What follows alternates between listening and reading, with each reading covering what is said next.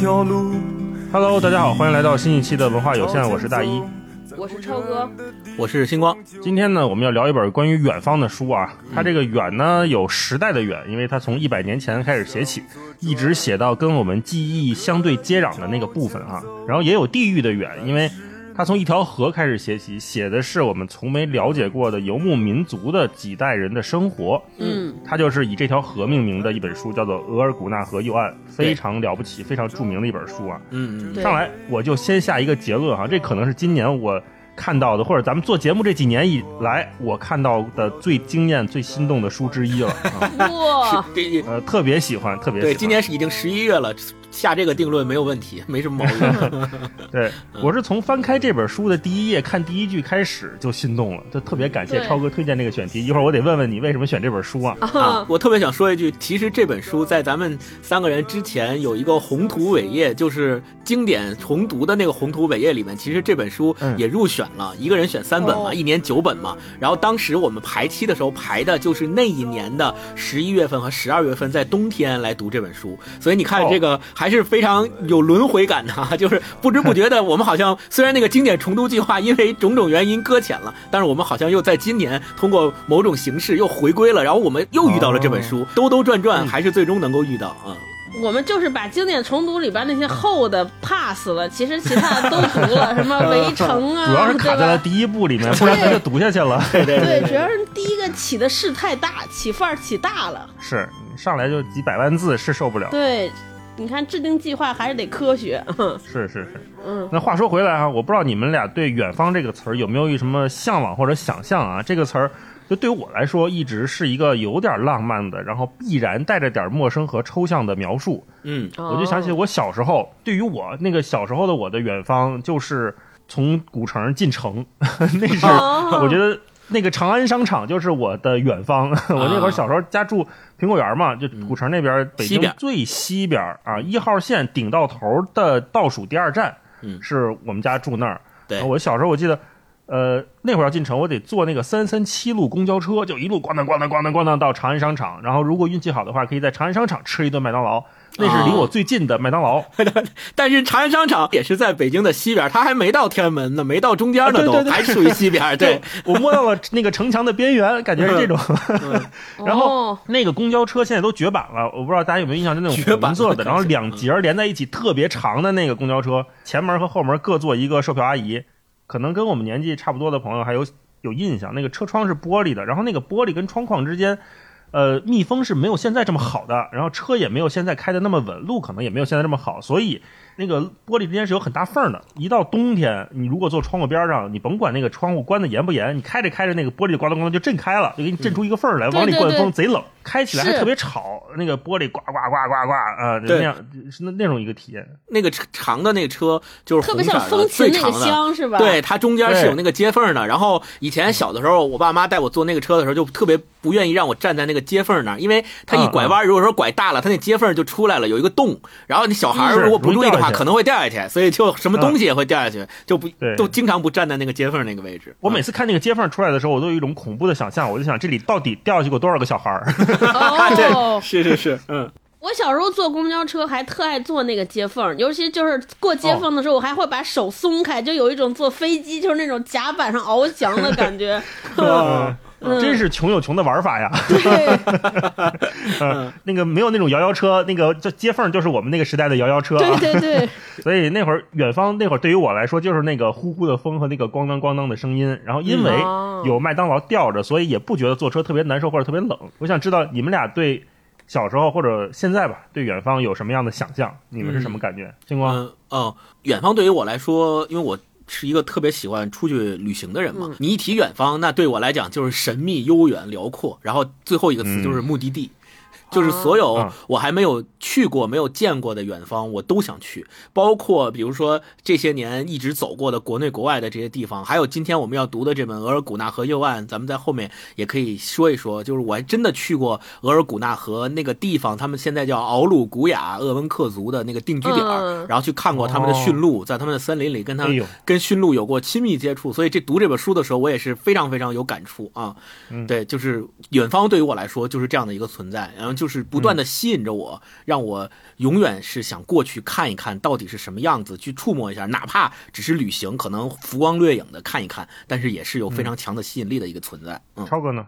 哇，那我这个可不远，远方对我来说就是一种逃避，哦，为什么呢？因为我是一个特恋家的人，就是我一般又恋家，而且我是一个特懒、怕麻烦的人，所以我其实嗯没有那么特别喜欢出去旅游，就是旅游的动能没有那么强。你看，咱们大一知道，咱们每次出去玩的时候，都得是你或者霹雳或者乐师傅提议说咱们去一哪儿吧，嗯然后我我去了。我很少做主动提议那个人，啊我特舒服的状态就是跟家猫着，就哎，他躺在沙发上看个书、看个电影啊，跟朋友喝喝酒、唠唠一唠什么的。嗯我我挺特舒服这个姿态。所以，我一旦下决心要出去旅游的时候，要去远方的时候，一定是因为就是现在此时此刻当下过得特别烦，特别、啊对，特别难难受啊，就感觉特别不舒服。然后说不行吧，要出去了，出去看一看一。换换心情。对，就所以远方对我来说就是另一种可能性，还有就是和现代的、现代生活的这种切断和就是断联，暂时的能让我离开。嗯、所以我就特别，我每次去远方就特别像离家出走一样，说不过了，对，然后走的时候就恨不得把手机都扔了，就扔在这儿。嗯，嗯我去过最 爽的一次远方是去潜水，有一年去东南亚学潜水，考潜水证。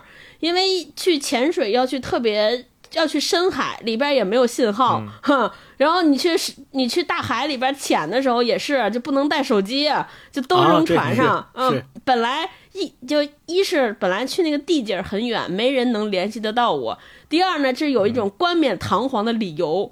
就是特别敷衍，就是非常就理直气壮的说啊，我潜水啊不能带手机，就是自己给自己内心打气，就觉得切割的非常的、特别的有底气，嗯，所以底，嗯，彻底。嗯嗯一说起远方，就是那种带着第一是现世过得不如意，第二是感觉就是有变好的可能性。大老师刚说那个坐公交车，嗯他有一个特别具体的远方的目的地，让我想起了我大学时候的远方的目的地，跟你啊特像，就是七二六的终点，就七二六的公公交，就是清华门门前那个公交车站。就是清华也，其实在我看来也是郊区嘛，就西北四环。嗯然后我的远方 就是西单，就是大家说，哦哎呀，咱咱们去趟西单吧，就门口坐七二六，进城了，对，进城了就感觉 对，就进城了感觉巨坐的时间巨长巨长。后来我才知道，那七二六的终点站并不是西单，好像还能往远哦开呢。哼，嗯我那前儿就特别心疼北京人，因为就是在包头，就我感觉五路和十路汽车就已经是最长的线路了，就感觉好像也就嗯。二十站吧，反正是横跨三 三个区。但是我想到北京，我从这么远就感觉坐得坐半天儿啊，才走了一半儿，就是那种感对觉，对。是的太远了。对我有时候会想，就我们现在，呃，回忆远方，觉得都挺美好的哈。然后，可是我们如今这个科技速度，这个交通运输水平，让我们到达远方的速度是不是太快了？是。一个快呢，是指速度上的快；另一方面就是指观念上的快。这怎么讲呢？就是咱也聊过保罗·索鲁的那本书嘛，就是《坐绿皮火车穿越中国》啊。他同样还有一本经典的书，咱们也老提，就是《老巴塔根加快车》，就是他讲的就是旅行这件事儿到底是发生在哪里的。那我们刚才讲的都是可能默认的是在目的地，对吧？我总觉得我是踏上了一块陌生的土地之后，这个越陌生越好，越远越好，嗯我这个旅行才正式开始。对，但是保罗·索鲁他会怀念那个没有那么迅速抵达的时候，或者说他刻意去选一个慢下来的方式去抵达的过程。那么这个过程也天然的变成了旅行的，或者是去往远方的一部分。没错。当然，我们现在谈说走远一点或者去远方是一个特别奢侈的话题，我都想它可能都不算奢侈，就是奢侈的意思是说你花钱努了点劲儿。能买到一些非必要的东西，就是你你能够得着是吧？你能体验到一些平时体验不到的感受，嗯，但是现在我们说这个呃走远一点，好像不是花钱能解决的问题啊。对就越被限制，然后我们越觉得去远方成为一种刚需，因为嗯，上亿人的远方都被重新定义了啊。可能这个原来我们觉得远方可能是超哥去西单就是远方啊，星光可能到额尔古纳河是远方，现在可能我觉得我出小区那个栅栏门就是我的出走的极限，是吧？是我们现在急需去的远方。对，是这是一种出不去的远方。到不了的远方，达不到的远方。是的，那个歌怎么唱来着？牡丹江那个。对。嗯然后另外一种快，我觉得就是观念上的快，也是这个时代造就的。这就可能跟我们今天这本书相关。比如说，我们看一个啊、阿拉斯加的纪录片太容易了，我们看一本旅行文学太唾手可得了。对。我甚至看几个短视频，我都不用花那个三四个小时的时间，我就知道哦，原来在地球那一端生活的人日子是这么过的。嗯，对，我迅速就知道了，就给了我，尤其是我啊，有一种会假象，就是我以为我知道了，我以为我了解了，嗯。然后我以为他们也许不重要，因为这一切发生和结束的都太快了，太容易了。太容易。了，就是的。而且嗯。总有新的东西把旧的东西迅速的替代掉。对，是的，那，直到我读完咱们今天聊这本《额尔古纳河右岸》之后，当然它也不是旅行文学哈，因为讲故事的人就是生活在这片土地上的人，对，嗯。我才意识到哦，原来人和土地是有关系的。对。嗯。是可以有那么强的关系的。它不是一个拉横幅喊口号的什么绿水青山金山银山，而是你真正的去看一片雪花，你去抚摸一棵树，你和一头鹿四目相对的时候感受到的那个发生的的关系，那个是人与土地的关系，人与远是我与远方的关系没错，嗯啊。那在这本书里面，我好像。进入了一个就是时间被迫停止的状态。你说它好像有什么强剧情吗？绝对没有我们之前聊的马亲王的小说有那么强的剧情。也没有什么激动人心的大场面，没有什么爆炸，也没有什么日本沉没，没有这些东西都没有。但是我却明明感受到了一种，就是我想起身赞美、想拥抱生命的感觉。对，这到底是为什么？我嗯特别也想通过今天聊这期节目，咱们一起来聊一聊啊，这个所谓的远方、所谓的生命到底意味着什么？我们今天一起来聊聊看。嗯嗯，那接下来我们就进入这本书，先请超哥给我们介绍一下《额尔古纳河右岸》到底是本什么书，它这个名字是怎么来的啊？嗯，刚才大一不是问嘛，说哎，为什么我想提到这个选题《额尔古纳河右岸》？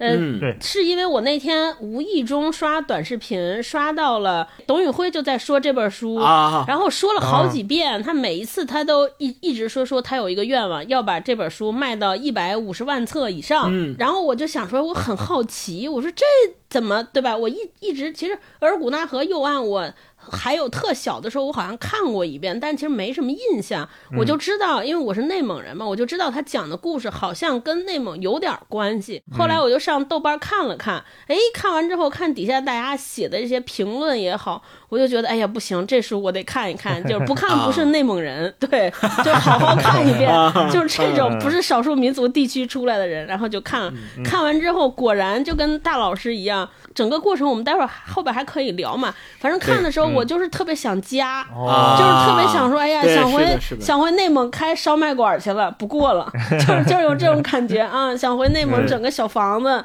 养养鹿啊，养养羊，放放羊。这本书它其实很多人，你看评论区、豆瓣评论区会把它比成中国的《百年年孤独独》啊。哎，对，就是我觉得它跟《百年孤独》我读完，我觉得有两个相似性。第一个，它是时间的跨度，呃，刚才大老师也讲，就是整个这个时间的跨度可能绵延，至少我感觉得有七八十年，因为。因为整个这个故事的口述者是一个年近九十岁的长者，就是他已经是将近百岁了，所以他几乎是把自己从记事开始，他所经历的这个民族的几代人的故事，这个民族从一个完全是一个少数民族变成了慢慢的受到了文明的规训。新中国起来之后，他们这个民族从繁盛慢慢到消亡，要走走入现代社会的这个过程，口述了一遍。所以它的时间跨度跟《百年孤独》很像。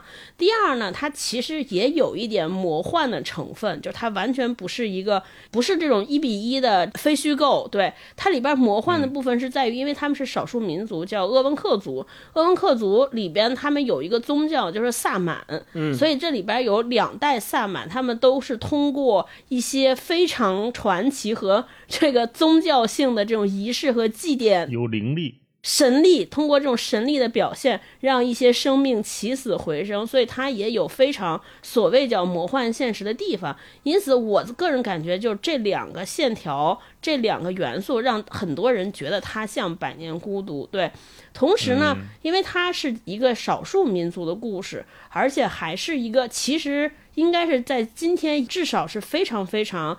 不是大家会主流提起的少数民族的故事，因此我看的时候也会有一种回忆或者是追忆的故事，嗯，追忆的感觉。可能现在中国的主流的叙事其实都是中国中原文化或者汉族文化的叙事。当我们突然看到少数民族的叙事的时候，反正我自己才能感觉到所谓叫中华文明的这个博大精深，因为你会发现多样性，对，你会发现说，跟你生活在一个土地上的人，他们过的生活几乎是你根本无法想象过的。说哇，这还有这样生活的人，但是我却从来没有接触过，突然让我了解到了这种，一个是多样和参差。另一方面，可能的那种，就所谓那个 ego，就那个自大，然后也往回收了回来。你就知道说，可能我们那些主流的文化的叙事，是我们是不是我们自己一厢情愿的，是不是我们自己主观的？所以，所以我觉得这本书，它大家可以可以用两个视角来看，一个视角是说，你完全把自己放在一个第三。者的上帝视角的角度来看，这么一个古老民族的从诞生一直到辉煌，最后一直到陨落的这么一个过程，这是一个视角。另一个视角也可以把自己看成一个我们生活在这个广袤土地上。如果你是一个汉族人，或者是一个中原文化长成长起来的孩子，你来看我们作为我们这种主流的文明，对于那个少数文明之间那个角力和大家的那个。你站在这个视角来看，也会看出其他不同的答案。还有一个视角，就是你作为一个现代城市人看，你看看人家的生活，你就觉得无比羡慕。可能你也会涌 涌起和我一样的那种，说算了，卖了房不卷了，咱们去养驯鹿去吧。可能会有这样的羡慕。嗯，是的，嗯嗯。那个，我稍微补充两句超哥的这个关于这本《额古纳河右岸》这本书的一些信息吧。嗯，这本书呢，它呃获得了第七届的茅盾文学奖。然后在茅盾文学奖的授奖词里面是有这么一句话，说具有史诗般的品格和文化人类学的思想厚度。就我们大家如果真正去读的时候，你也会感觉到，反正我自己在读的过程当中是心里一直浮现的两个字，就是这是一本史诗，真的是一本史诗。它不仅是一个民族的史诗，更是人类文明和山林生活的。互相冲撞之下的百年变迁的这样一本史诗，它描写的不仅仅是鄂温克族，我们甚至于可以在这本书里面看出很多关于现代文明和人类的。由来，人类的来源地从山林里面来，从山上来，这个过程当中的冲突之间的百年延宕，都在这个故事里面有非常非常好的描写。然后特别要提到的是，这本书的内容啊，我们大家知道是一个自述性质的讲故事。刚才超哥也介绍了，是一个呃将近百岁的鄂温克族的老人，他通过自己的语言娓娓道来了，讲述了他一生当中的呃跟不同的人，然后还有这个他这个民族，他这个部落在迁徙过程当中遇到的很多很多的事情。那其实这本书的就是讲述者啊，或者说我们说迟子健老师，他在这本书里面用的那个我是在现实生活当中真的有原型的，那个原型就是鄂温克族的一个。百岁的老人，名字就叫玛利亚索，嗯，她是鄂温克族最后的一任女酋长。对，迟子健老师为了写这本书，也是花费了三个多月的时间去收集有关于鄂温克族的历史和风俗的所有的文献资料，最终才熔炼成了这样的一本非常非常好的小说。然后我特别要提到的一句，就是我们刚才说的玛利亚索这本书的主人公的原型是在今年的八月二十二号。去世的哦，对，享年一百零一岁。随着这个老人的去世，就意味着说，鄂温克族的最后一任酋长其实就离开了这个世界，然后他也告别了他养了一辈子的驯鹿。晚年生活当中，他也一直坚持生活在山林里，跟他的驯鹿在一起。并且他最后的去世是在这个列民点安详去世。列民点是什么？后面我要给大家介绍一下，就是鄂温克族，就是现代化文明，尤其是建国以后，一九六零年代，政府为了啊安置这些列民嘛，就让他们从山上迁下来，然后给他们建立了这个定居点。这个定居点，比如说在现在的根河市有，然后在现在的这个额尔古纳市也有。他们这些列民有一大部分人都下山了，但是因为驯鹿是不能够在城市里生活的，他必须要在森林里面靠吃。这书里面也有描写，靠吃。这个苔藓啊等等的这些植物去生存，所以这些猎民因为他舍不得这些驯鹿，所以他要跟着这个驯鹿一起在山林里面迁徙去生活。所以有还有部分的猎民，他们是要在这个山林里面的定居点，就所谓的叫猎民点，去跟驯鹿去生活的。可想而知，这个咱们今天这本书的原型，这个玛利亚索这个最后一任女酋长，她也是在最后在猎民点去世的。也就是说，她。终其一生，可能最终都没有离开他所生活的那片山林，对那片土地和他的那群驯鹿。我觉得这个故事也是结合咱们今天读的这本书里边讲的故事来一起看，更有感触啊。嗯，咱们说到这儿了，就直接介绍啊，继续说这个关于这本书的作者，对哎，迟子健老师。迟子健老师池子健老师他本身就是出生在呃漠河，漠河有一个地方叫哦北极村，他本身是一九六四年的时候就出生在这个地方，在童年和呃成长的过程当中，一直生活在哈尔滨市。啊，也是在那片土地上面生生活。他的父亲是一名小学校长，父亲也特别喜欢诗文，所以给他起名叫子健，是为什么呢？是因为他爸爸特别喜欢曹植的那个名篇叫《洛神赋》，曹植是字哦子建。曹子建，所以他给哦他自己的女儿也起名为迟子建，这里面也饱含了他对自己女儿的一片希冀。后来呢，迟子建他一九八一年高考的时候呢，因为作文写跑题了，就是我们说哦。大作家也有写跑题的时候啊，大作家都是往跑题了写，对。大作家作文写跑题了，对，所以四十分的作文最后就只得了五分，导致那年的高考就啊。考呲了，考呲了就没有考上哦。本科，只上了一个专科，所以他就去了这个当时叫大兴安岭师范学院去做读了一个专科，哦但是就他自己说呢，那个学校的环境啊特别的好，就特别的幽静，特别有助于他去思考和写作，所以从那个时候开始，他就走上了这个写作生涯的道路。然后是一九八三年的时候，他就呃向杂志社去投稿，他的处女作是在北方文学上面。得到了发表的，嗯。他就走上了这个写作的道路，并且爱上了写作，使他成名、走上真正全职作家这条道路的作品，是在人民文学上发表了《北极村的童话》这篇文章，哦然后从此他就走上了这个专业作家的道路。后来他又上过这个西北大学的作家班，然后八九年的时候，在北京师范大学和鲁迅文学院共同招生了一个研究生班。他有很多同学啊，我们大家也都介绍过啊，莫言啊、嗯余华呀、刘震云啊、毕淑敏啊，都是他的这个研究生班的同学，他们都是在研究生班出来的啊。后来呢，一九九零年的时候，他就成为了一个全职作家，然后就一直在黑龙江呃作协工作，一直到今天。在这个过程当中，哦写了无数特别特别优秀的作品，包括我们知道的，他是中国唯一一位三次获得鲁迅文学奖的作家。第一次是在哦。一九九六年，短篇小说《雾月牛栏》是第一次获奖；二零零零年是《清水洗尘》又获了一奖，然后两千零七年中篇小说《世界上所有的夜晚》第三次获得鲁迅文学奖，是唯一一位哦。三获鲁迅文学奖的作家。这些奖项和这些作品啊，证明了他的文学才华。因为我们都知道，今天我们读的这本《额尔古纳河右岸》是在二零零五年的时候开始在《收获》杂志上连载的，然后在二零零二年，也就是他写这本书前三年，他遭遇了一个非常严重的家庭变故，就是跟他特别相爱的丈夫因为车祸。不幸去世了，她跟她的丈夫之间感情特别深厚。去世了之后，她也陷入了一度曾经走不出来。然后我们也就可以知道，在那段时间，在三年的时间里，他接连写出了《世界上所有的夜晚》以及《额尔古纳河右岸》。所以，我们今天在读这本《额尔古纳河右岸》的时候，我们也发现他这里面对生死的描述是有一种特别的、特别的价价值观、特别的态度在里面的。那我们也就可以想见说，在那三年里面，他自己作家本身也经历了一段非常非常痛苦的心路历程。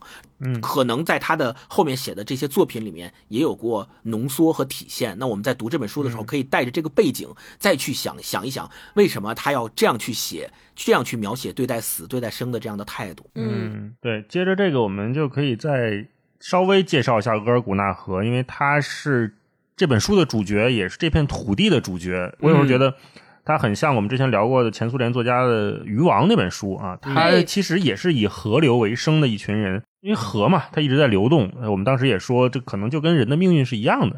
大家也可以听听我们那期啊。额尔古纳河，它是在中国，就是咱们中国的内蒙古和俄罗斯边境上的界河一条河，对，一条界河。那所以我们在这本书里面为什么说右岸呢？其实右岸就是指咱们中国领土的这一边中国领土这一边叫做右岸，对，然后再往左岸那就是。呃俄罗斯前苏联或者是俄罗斯那边了，对是。然后因为这个，我们今天读的这本书，它是少数民族的故事，所以它里面有很多词语也是我们汉语里面不会使用的，比如他们会把自己的这个小村落或者小部落叫做乌里楞啊，对它嗯它会有这种应该是鄂温克语。然后关于那个额尔古纳河，我我再多说嗯两句，就是刚才呃大一也介绍了，它现在是中俄的界河，其实是在呼伦贝尔市境内的。哦额尔古纳河在这本小说里面，呃，也通过老人的话讲的故事里面也说到了，第一，额尔古纳河它有很多支流。现在就是通过额尔古纳河出来的河流有一千八百多条大小河流，所以它滋润和养育了这个河流两岸的土地和人民，养育了很多很多年。然后我们现在发现说，其实整个额尔古纳河，包括它的支流，它的总流域面积达到了十五万平方公里。大家可以想象一下，整个流域啊，这个这片森林、这片山林和这片河流，它养育了多少丰富又丰饶的物产，有这个勤劳、勇敢、善良的人民生活在这片土地里。特别要提到的，为什么分左岸和右岸？是因为其实原本蒙古帝国时期，也就是成吉思汗创立的蒙古帝国时期，额尔古纳河本身是全部都属于蒙古帝国境内的一条河。对，但是在清朝的时候，康熙当时呃跟俄国签订了一个边界条约，大家在历史书上也能够非常有名的学到，叫《中俄尼布楚条约》。在这个条约里面，何为尼布楚？中俄尼布楚条约里面规定了，就是这条河成为了中国和当时的俄国的一条界河，一直延续到现在。所以从那个时候开始，左岸就属于俄国，右岸才属于中国。那其实，在这本书的前第一章里面也写了这段历史：俄国的商人，然后来跟他们进行这个物资交换，然后同时他们部落里面也有跟俄国的呃女女人结婚在一起，并且还养养育了后代这样的一个过程。对，所以。作为界河分左右岸这段历史，也在这本书里面有描述。那其实所谓的额尔古纳河右岸，就是大家可以理解为沿着河，然后靠近中国这一边的所有的山、所有的水、所有的林木，这些都是这个鄂温克族他们共同生活、休养生息的。其实额尔古纳河就是鄂温克族的母亲河。对对，前面我提到了，我我曾经有幸去过这个内蒙古啊根河呀那一片去旅旅行，然后我特别当时去到了叫现在叫敖鲁古雅鄂温克族居住的一个部落。其实现在那个部落因为大力发展所谓的民族旅游嘛，所以那个 地方也变变成了一个游客的接待点你去了之后可以去体验他们的呃游牧生活呀，然后去吃他们吃的什么狍子肉啊之类的这些东西，然后也可以跟他们去森林里去看他们养的驯鹿。那驯鹿就是当时我看的那一群，大概有二十到。五十头左右吧，有大有小。咱们一般管这个驯鹿叫四不像嘛，因为就是对它长得尾巴呀、腿呀，对，然后头啊、脚啊，其实都是各个地方的组合到一起了。我们就是在冬天去的，那个时候特别冷，我印象特别深刻。我去根河的时候，所谓的中国冷极，当时的。温度是零下三十多度，然后零下三十多度的时候，我们每一个人穿的都特别的厚，但是驯鹿一点也不怕冷，就是也不穿衣服，就在森林里面到处走。然后对对 对，我就到处这个爬雪雪底下的这些植物啊、根茎啊，在那吃。然后你去过去摸它，它也不躲，跟人就非常亲近。而且它那个冻的，它那个驯鹿的那个鼻头就是粉红粉红的，特别可爱。然后我当时就忍不住拍了很多照片，就是大家榴莲就特别可爱。然后去到之后就。就不就不想走了，就想跟那驯鹿就一直生活在那儿，然后就每天都跟驯鹿过了，去放牧那些驯鹿，真的是特别可爱，就亲近一个大自然的感觉啊，一下就扑面而来了。就是整个鄂温克民族啊，分为三个分支，叫索伦、通古斯和雅库特。刚才提到的敖鲁古雅鄂温克族是属于雅库特的一个分支。然后我们在这本书里面也能也能看到，就是他在讲故事的时候，他也会说，呃，哪个哪个分支的哪个哪个部落的呃鄂温克人，其实他们里面也分的，就可能就像咱们也分这个支支脉和旁系是一样的感觉，他们也分。少的一个部落可能就十几个人，多的部落也不过就是可能五六十人的这个这样的一个规模。他们是聚居在这儿，然后跟着驯鹿，驯鹿走到哪儿，他们就走到哪儿。我们知道游牧民族，但其实是不知道游猎民族。游猎民族就是驯鹿走在哪儿，他们就跟着走在哪儿，然后就定居在那儿，定居一段时间。驯鹿把这块的草啊、苔藓啊都吃光了，然后驯鹿走到远的地方了，他们也得跟着走。然后在这个过程当中，他们吃什么呢？他们是绝对不会吃驯鹿肉的。一旦有驯鹿死掉了，他们就会把它用这个封葬的形式把它葬掉，然后相当于是一种仪式。他们赖以生存的生存资料就是打猎，靠在山里面去打那种各种动物的肉来吃，狍子啊、灰鼠啊。熊。兑换物资的时候，也是把这些动物打到了之后，把它们的皮剥下来，用这个皮毛去跟蒙古的商人，或者是跟城市里面的汉族的人去通商，然后来换取他们的生存物资。以物易物，对，就非常原始的、非常亲近大自然的一种生活方式。所以刚才最前面超哥说到的，呃，看这本书的几个点，特别有感触的一点，就是其实跟现代文明、跟他们那种大自然生存之间的这种碰撞，是我们现代人特别想要回去的一种。我我现在讲可能叫乡愁，就是你看现在为什么我们露营文化又这么火？呃，一到周末、周六、周日，大家都特别喜欢去这个山里边，然后搭个帐篷，然后弄个什么野炊，对吧？烤个串儿之类的，就总是喜欢过这种事儿。其实我觉得往上倒啊，我们说鄂温克民这个民族，他可能是一百多年前在山林里生活，然后一九六零年代开始走出山林，变成了部落，到城市里面去定居。那其实我们汉族人再往上倒，可能几千年前也是从这个大自然里面。慢慢慢慢定居下来，变成了农耕民族，然后建立了城市的。那我们通过读这本书，其实是可以回顾我们汉族人，就是咱们一直以来的那个远古时代的祖先，他们是怎么样生存的，也就是可以唤起可能是一直在血液里面留存的那种乡愁吧。那我们接下来就聊聊读这本书的感受，或者是印象深刻的吧。嗯，如果是用一个词来形容这本书的感受，我。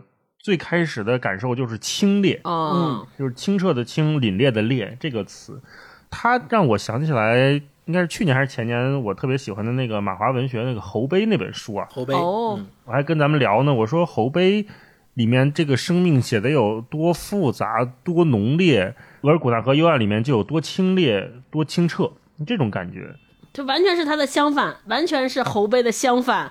而且它生长的那个环境也相反，对吧？一个是一个极寒，一个极热，是的，一个极寒，一个极热。然后这两本书里面也都有与现代文明的冲突和交汇。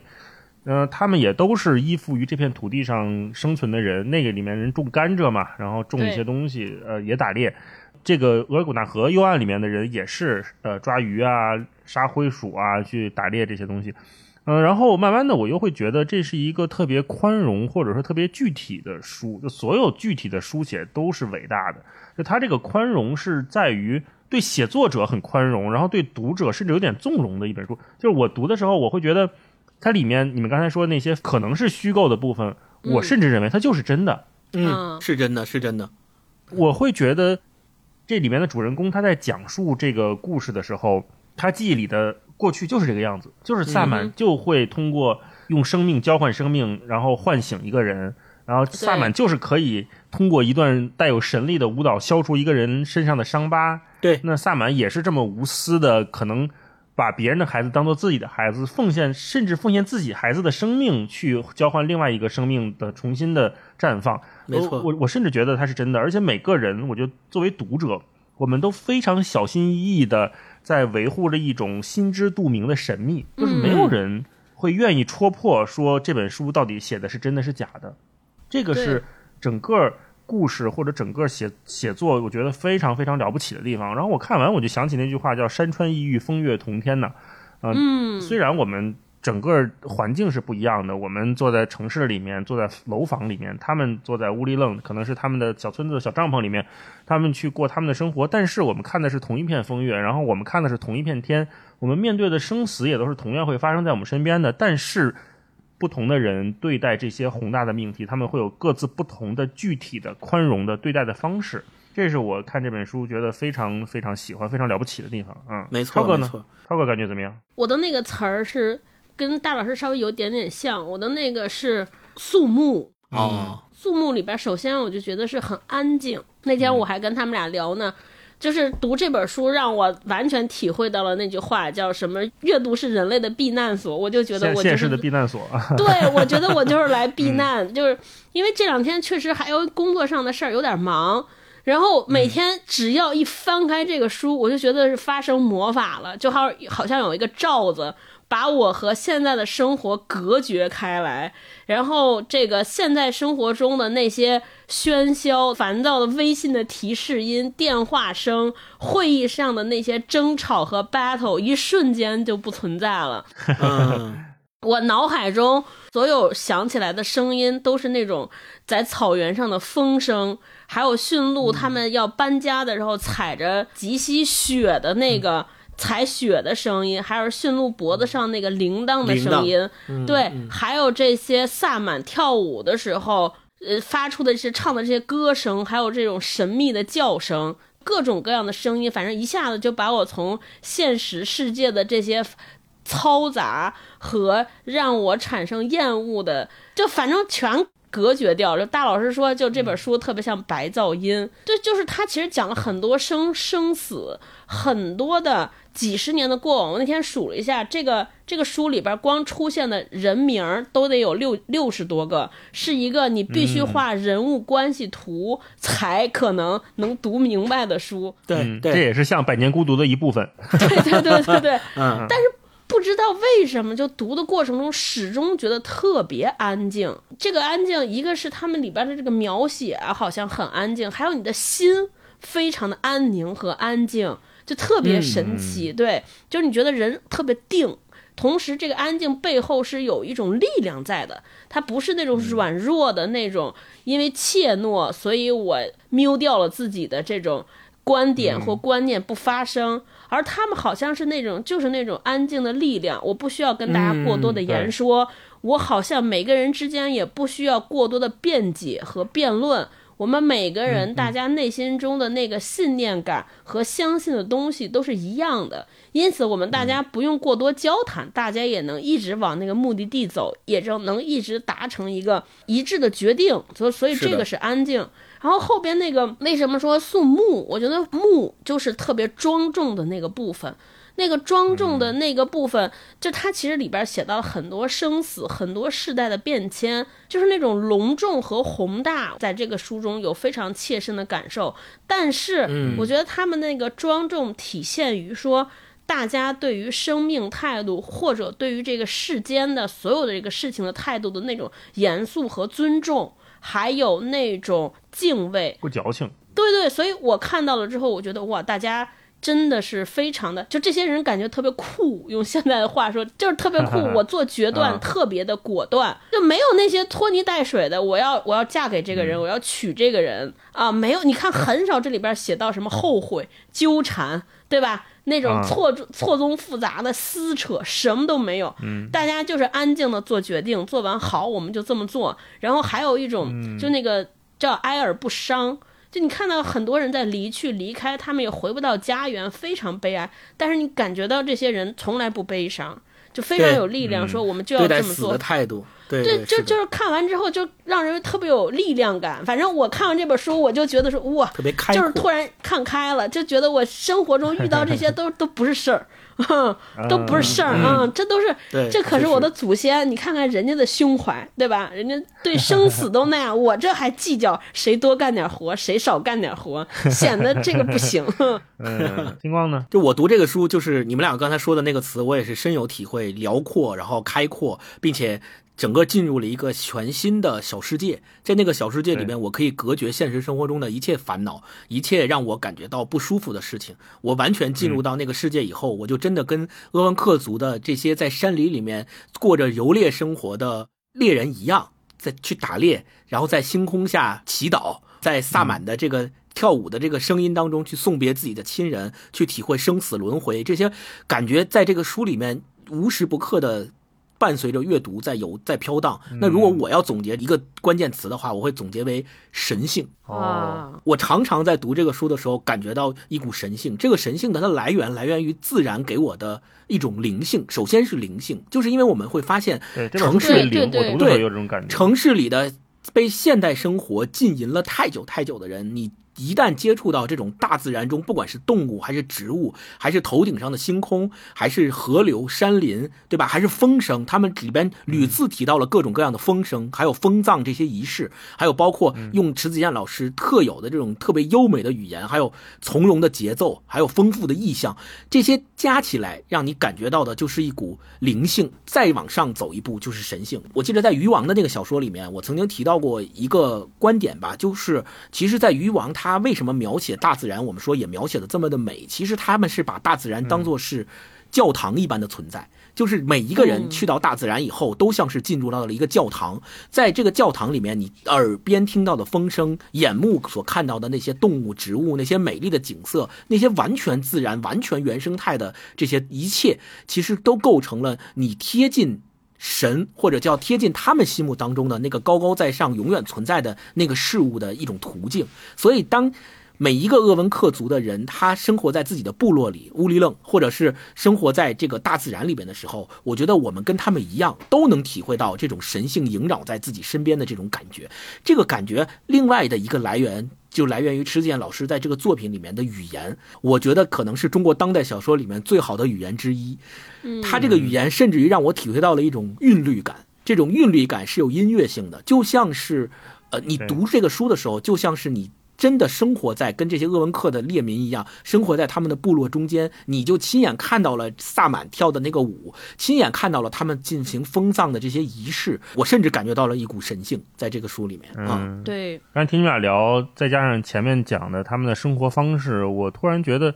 列民们是跟着鹿在生活，在这里面好像我们作为人的那个主体性，它慢慢的消散了。没错，好像在这本书或者说在那一片世界里面，我们不再以某一个人作为观看点去出发、去评价、去断定这个世界，而是变成了我在看整个额尔古纳和右岸，它是它变成了一个整体。呃，鹿变成了主角，河变成了主角，人可能只是非常渺小的，随着他们一起生活的，对对对，一个物种而已。对对是的，恰巧我们记录下来了，从我们这个卑微的视角看到的这个世界的样子，但是我们好像也没有那么重要。如果没有人类，可能这些鹿还在生存，这个雪还在下，河还在流，是这样的啊。这就感觉这会改变我们对生命的态度 啊，人是类。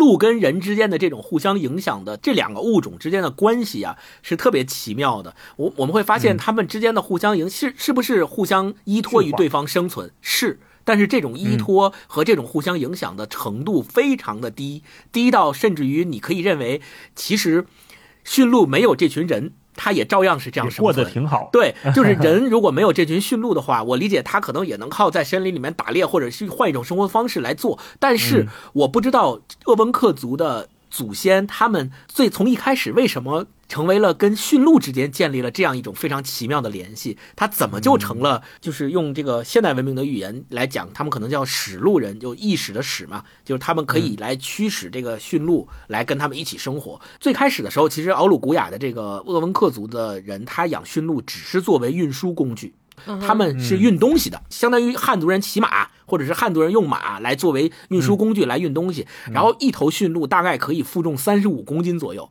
然后每个小时能走五公里，所以在那个极寒的生存条件下，驯鹿是作为一个非常好的运输工具存在的。所以我前面也说了，他们是不吃驯鹿肉的。然后，并且他们脾气也好啊，对驯鹿脾气好，而且他们后来是用这个割鹿茸的方式来做这个物资交换的。就他们把鹿茸割下来，可以当做珍贵的药材，跟外面的人去进行物资交换，换得一些他们所需要的生活用品。他们在内心深处是真的把驯鹿当成。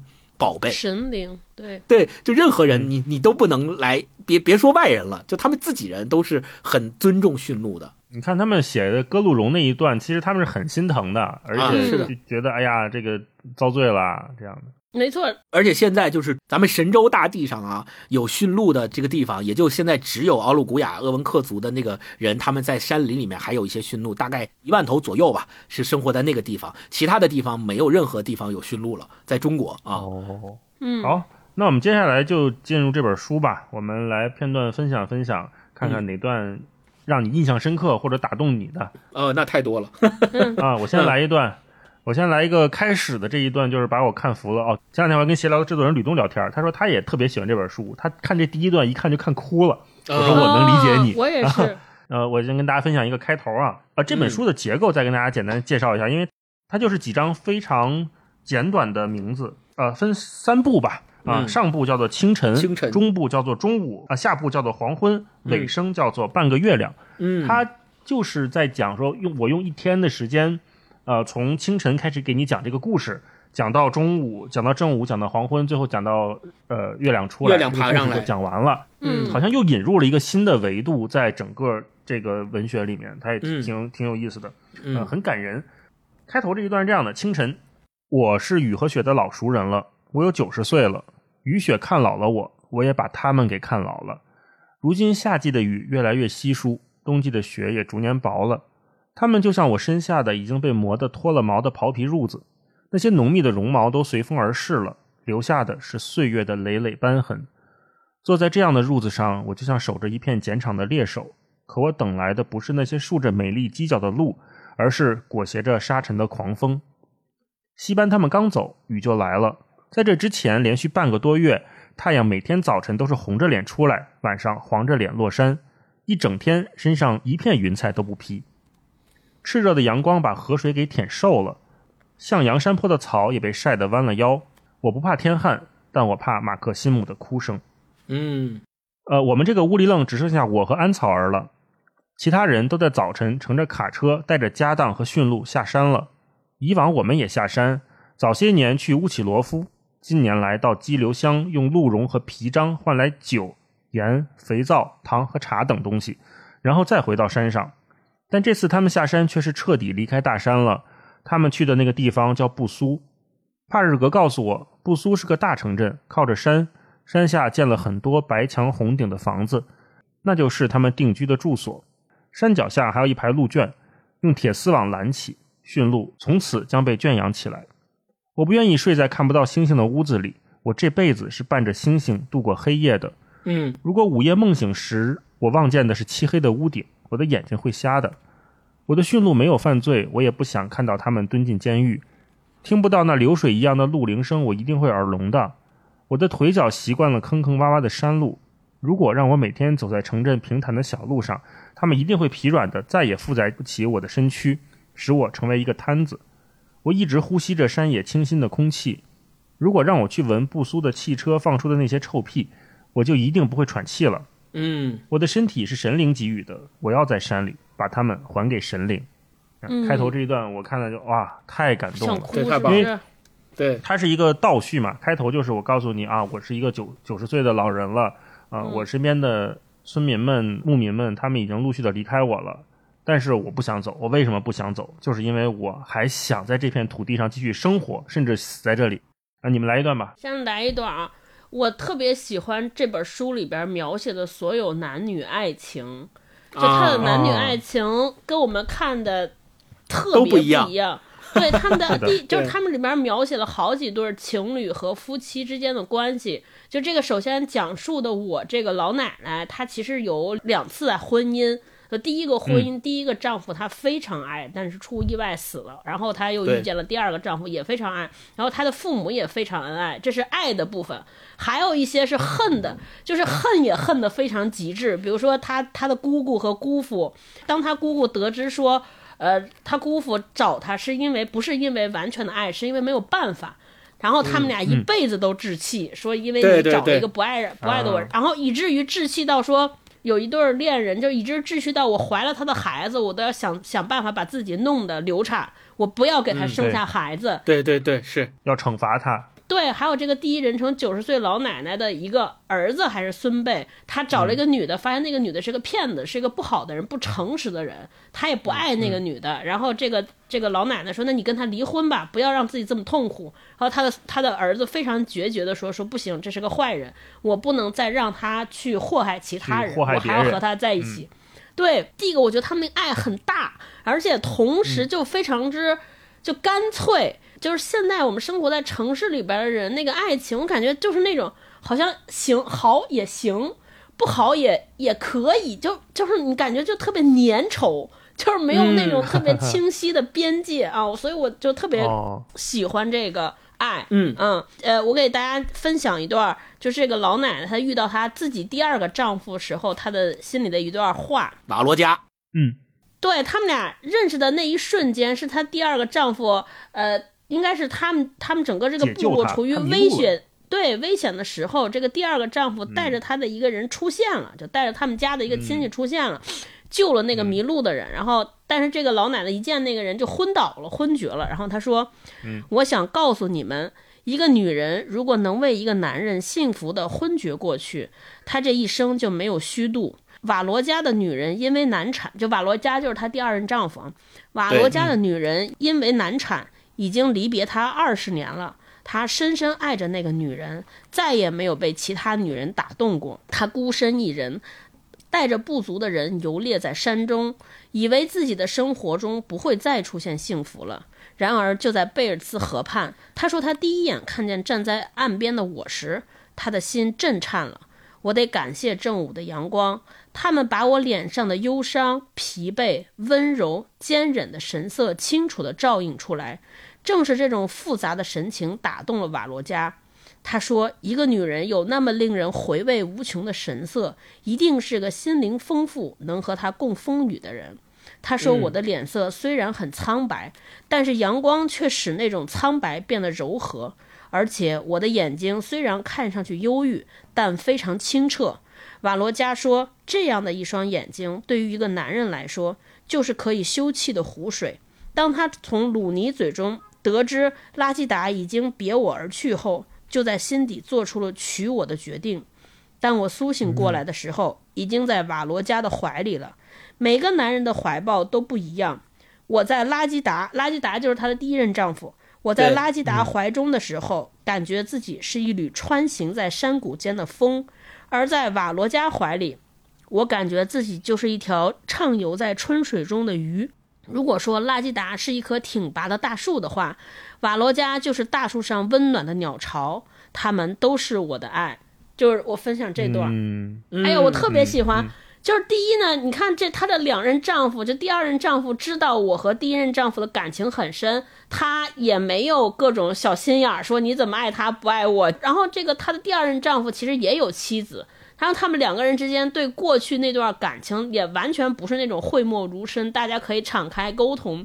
第二件事儿，我特别喜欢他们对于爱情的那种表达。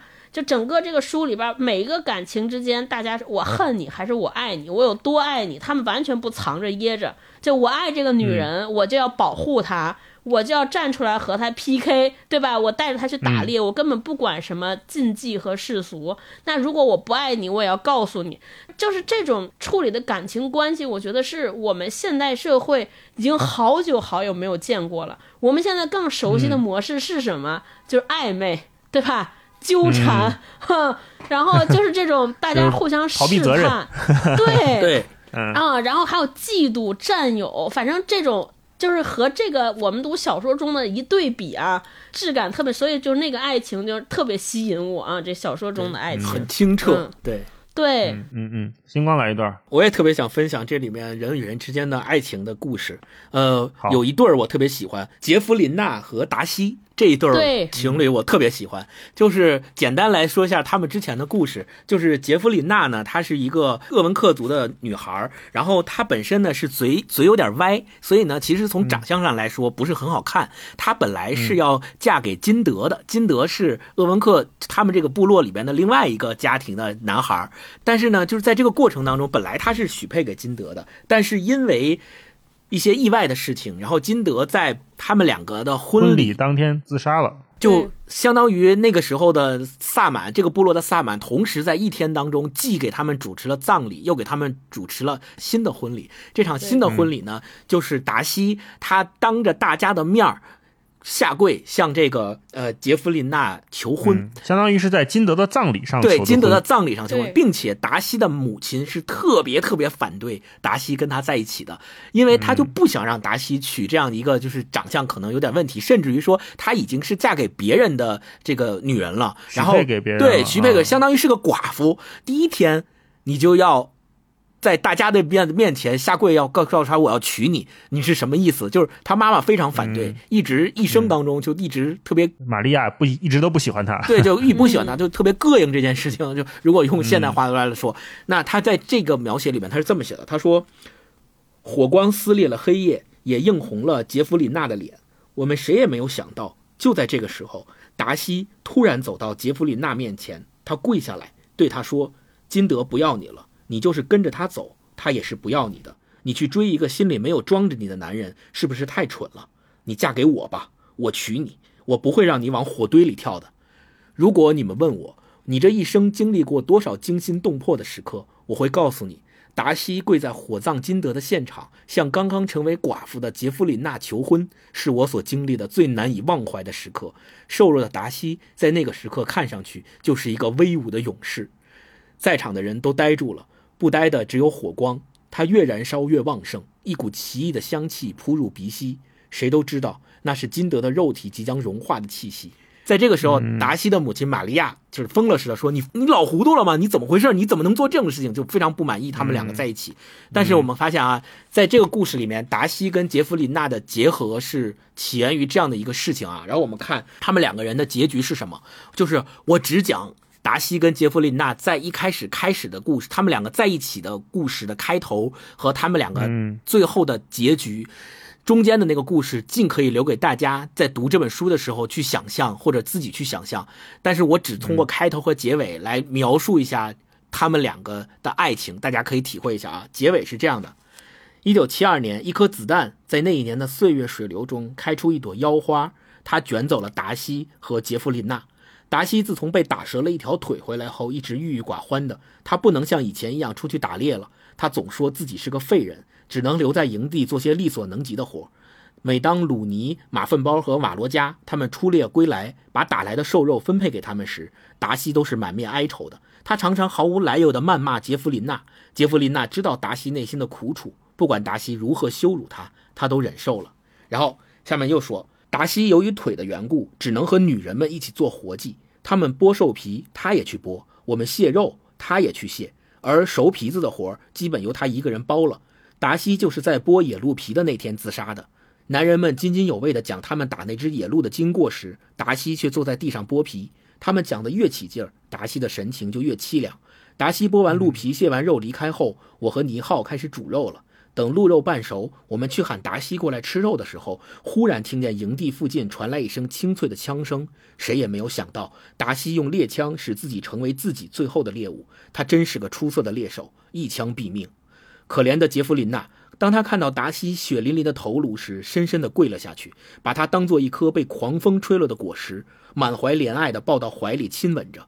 达西脸上的血迹是他用舌头一点一点温柔地舔舐干净的。他舔完他脸上的血迹后，趁我们为达西净身换衣服的时候，溜到林中，采了毒蘑吃下，为达西殉情了。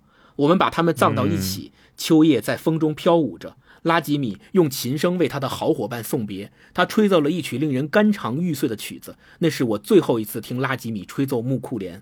吹奏完，他把木库莲插在达西和杰弗里娜的墓前，木库莲成了他们的墓碑。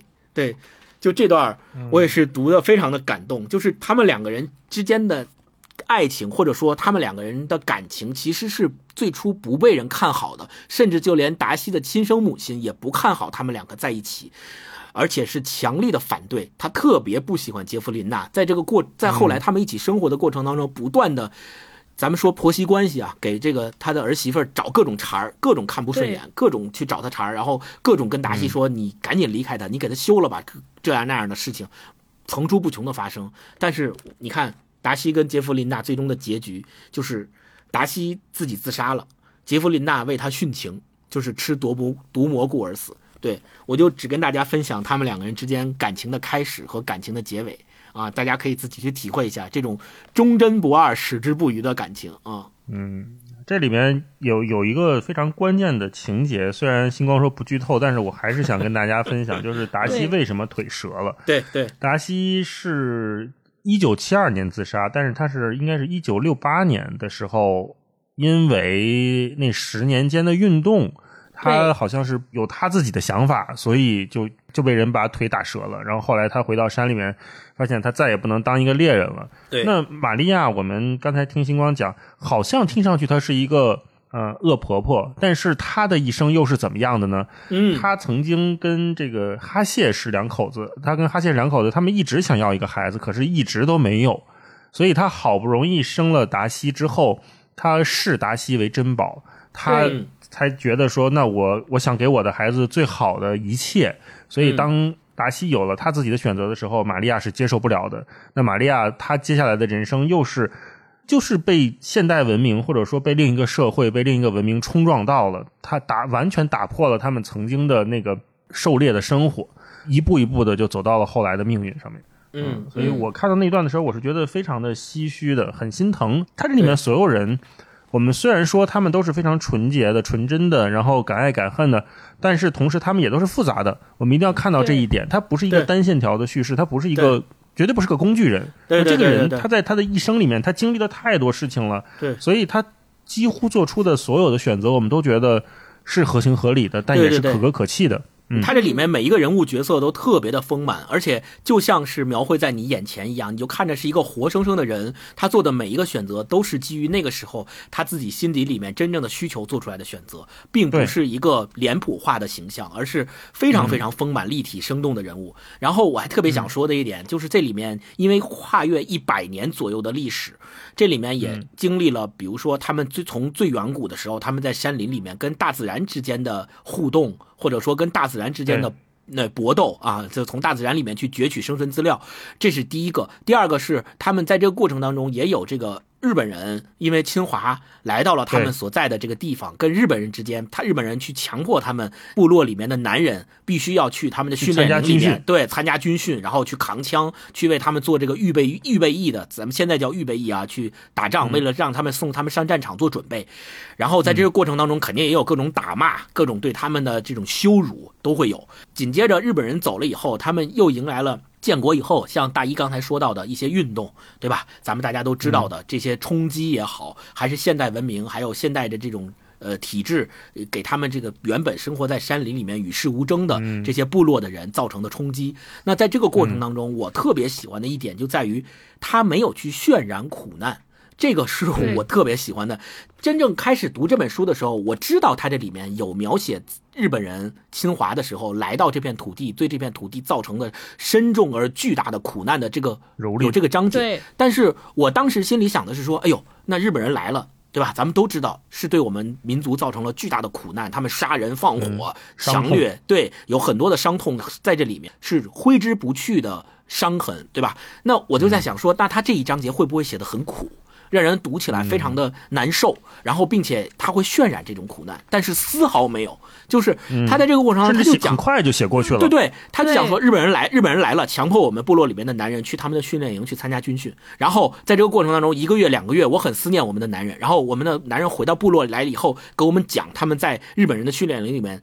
遇到了一些什么事情，然后他还讲述了说日本的军官，然后翻译来到他们部落，跟他们讲了一些什么事情，就很快这段就过去了，然后很快就时间就来到了日本人投降，很快就来到了日本人不得不离，就是不得不逃跑啊、战败逃跑，离开他们那个部落。就我觉得，第一可能是因为他横跨一百多年的时间历程，在这个过程当中，任何的可能当时我们所认为的那些事情很很重大、很严重的事情，嗯如果你把它拉长到一百年的时间尺度里面，都不算什么，都很快能过去。这是第一个。嗯第二个，我就觉得是深植于这个民族内心深处，他们对于生死之间的这种价值观，决定了他们认为，对于一直生活在山林里面的这些游猎民族的这些人来说，其实山林外的这些只是一件事情。对，就是对他们来讲就是个事儿，嗯就是这个事儿。我嗯你来了，我就我就应对就好了，我并不把它当做是一种。巨大的苦难要不断的诉说，我一定要说啊，当年日本人来了，对我们这个对、嗯。特别惨，然后我们这儿死了多少人之类的，他们从来没有做这样的渲染，这个是我觉得这本书另外一个我特别值得赞赏，我特别喜欢的一点。嗯，嗯，我看这本书的时候，有的时候也会想起穆斯林的葬礼那本书，哦。对，因为对。它这里面写的很多的文化，很多的我们说民俗的这些东西，如果他不写，就绝版了，就没有人记得，没有人会再写出来，而且他用文字去描述这些画面和这些过程的时候，不管是萨满跳舞，还是他们巨鹿茸跟这个驯鹿的关系，我觉得不是所有的影像或者是视频它能取代的。对它一定是通过文字、通过文学来写这个东西，让我们会对它有更深切的感受。呃，我要接下来分享这一段，就是他写驯鹿啊。我从来没有见过哪种动物会像驯鹿这样性情温顺而富有耐力。它们虽然个头大，但非常灵活，负载很重的东西穿山林、越沼泽，对它们来说是那么的轻松。它浑身是宝，皮毛可御寒，绒角、鹿筋、鹿鞭、鹿心血、鹿胎是安达最愿意收入囊中的名贵药材。安达就是商人的意思哈。对可换来我们的生活用品。鹿奶是清晨时流入我们身体最甘甜的清泉，行猎时它们是猎人的好帮手。只要你把打到的猎物放到它的身上，它就会独自把它们安全运送到营地。搬迁时，它们不仅负载着我们那些吃的和用的东西，妇女、孩子以及年老体弱的人还要骑乘它，而它却不需要人过多的供应。它们总是自己寻找食物，森林就是它们的粮仓。除了吃苔藓和石蕊外，春季它们也吃青草、草尖茎以及白头翁等。夏季呢，它们也啃桦树和柳树的叶子。到了秋天，鲜美的林间蘑菇是他们最爱吃的东西。他们吃东西很爱惜，他们从草地走过，是一边行走一边轻轻地啃着青草的，所以那青草地总是毫发未损的样子，该绿还是绿的。嗯他们吃桦树和柳树的叶子，也是啃几口就离开。那树依然枝叶茂盛。他们夏季渴了喝河水，冬季则吃雪。只要你在他们的井下拴上铃铛，他们走到哪里你都不用担心。